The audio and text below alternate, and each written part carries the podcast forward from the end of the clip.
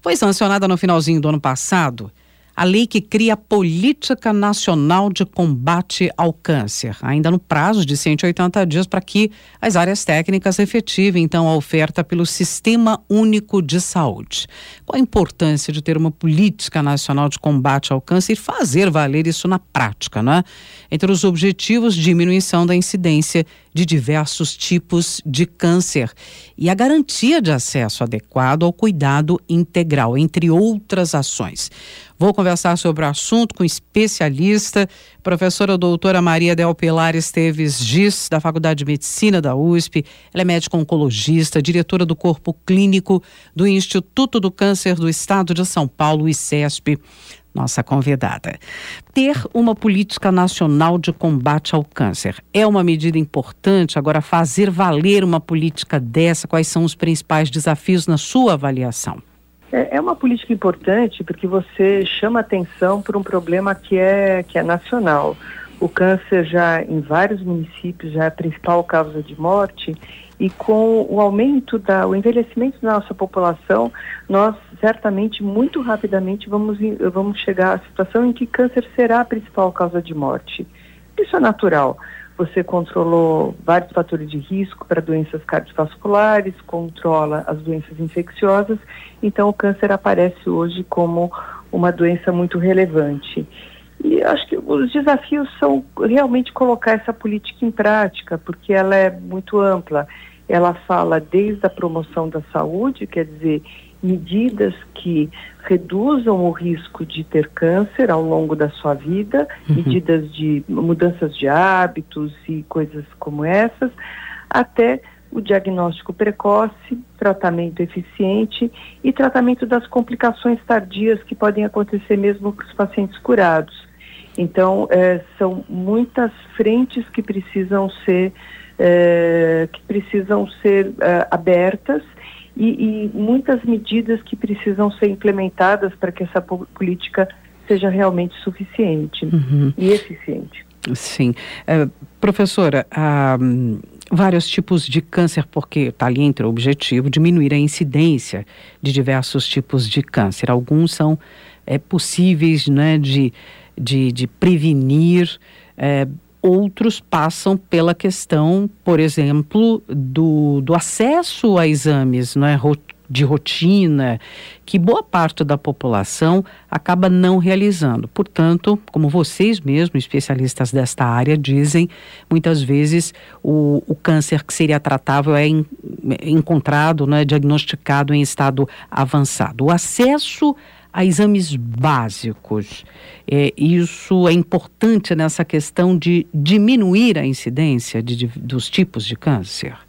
Sim, você tem uh, duas questões aí. A primeira delas é a população realmente aderir aos exames que, que a gente que nós chamamos de preventivos, Sim. como a mamografia, o Papa Nicolau, a consulta eh, periódica eh, ou anual ao urologista ou a um clínico geral que tenha conhecimento sobre a saúde masculina.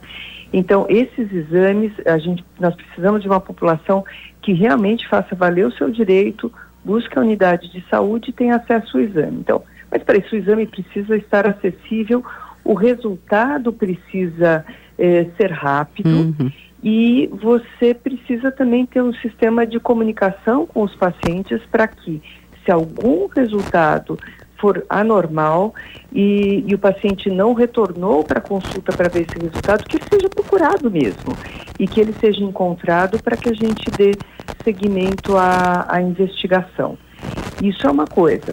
A outra questão que nós sempre eh, nos debatemos muito é que também aquelas pessoas que têm algum sintoma que possa ser uma suspeita de câncer, elas devem fazer os exames rapidamente. Então, seria organizar as filas dos exames, as filas de atendimento, uhum. eh, sejam elas presenciais ou sejam elas virtuais, para que você possa priorizar aqueles indivíduos que vão fazer um exame por causa de uma suspeita de câncer É, um exame preventivo ele pode esperar um pouquinho, talvez se ele atrasar 15 dias, um mês, não vai ter problema nenhum.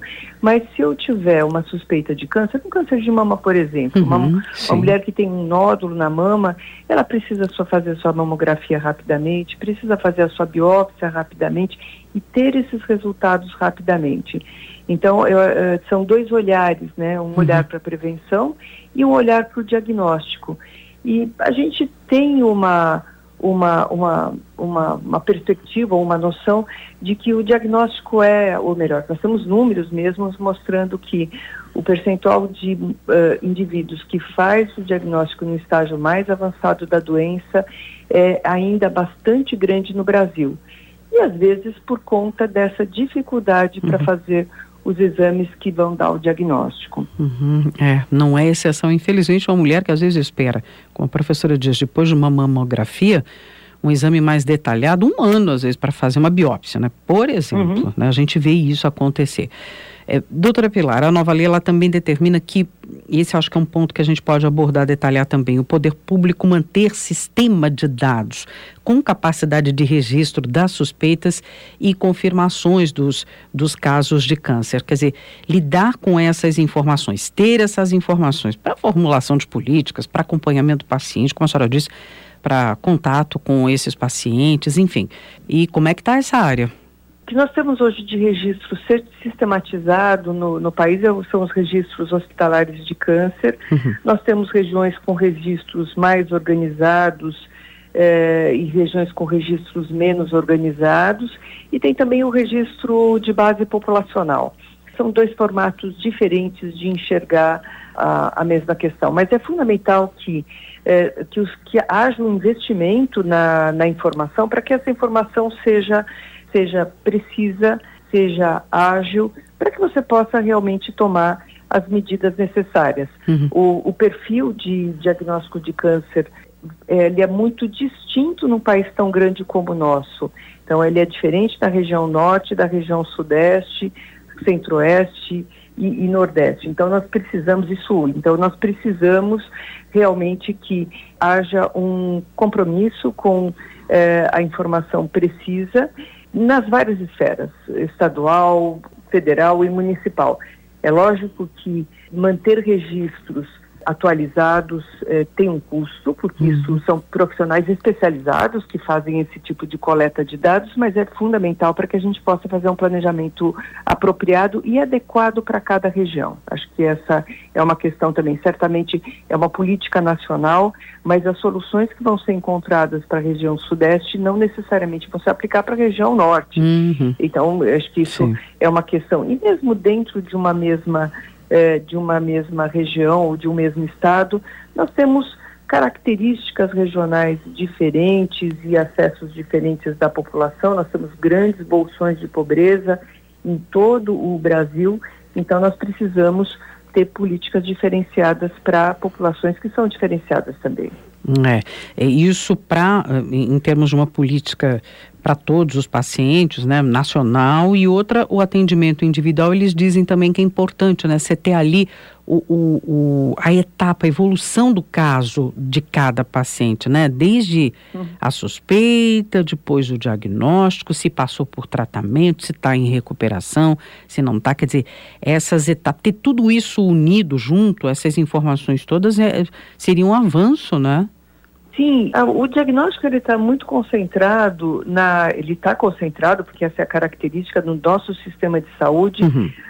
na atenção básica. Então, é, é, o que a gente, o que nós vemos também, pelo menos aqui, vou falar aqui pela, pela região sudeste ou pela, pelo nosso estado, é, é um descolamento importante do paciente quando ele tem o diagnóstico de câncer, ele sai dessa do hospital da, da atenção primária eventualmente da secundária, vai para a terciária, quer dizer, vai para os grandes centros especializados no tratamento de câncer, e ele se desvincula da atenção primária. Uhum. Isso é um problema muito sério, porque esse paciente precisa de, dessa atenção continuada e a atenção primária poderia exercer esse papel de monitorar se esse paciente que teve seu diagnóstico, aliás, isso faz parte né, da descrição da atenção primária, se esse paciente que está vinculado àquela unidade de saúde, aquele programa de saúde da família, se ele fez o diagnóstico em tempo rápido, se ele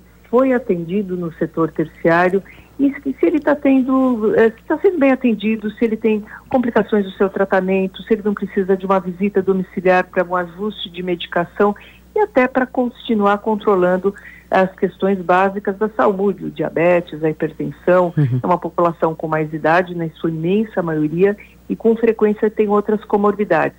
Então, é essa coordenação entre, os, entre as áreas e essa, é, é, essa, essa, é, esse vínculo que não deveria se desfazer com a atenção básica, acho que é uma questão que nós temos que trabalhar ainda para utilizar o sistema e para ter aí um acompanhamento é, desse paciente, garantir que ele esteja, ter certeza absoluta de que ele realmente está sendo atendido e dentro dos prazos que isso aqui precisam ser cumpridos para um, um bom resultado do tratamento. É isso mesmo, né? E prevenção, rastreamento, diagnóstico precoce, isso que vocês tanto falam, né?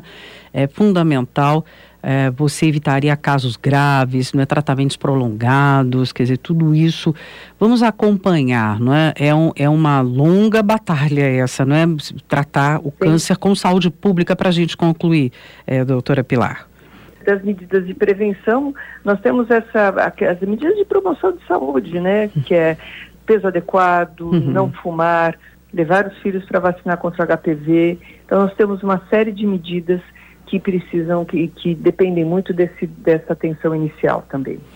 Eu gostaria de agradecer mais uma vez a contribuição da professora doutora Maria Del Pilar Esteves, diz da Faculdade de Medicina, diretora do Corpo Clínico do ICESP, que é o Instituto Câncer do Estado de São Paulo, comentando conosco não é, a Política Nacional de Combate ao Câncer. Muito obrigada por sua atenção mais uma vez, doutora Pilar. Obrigada, Luciane.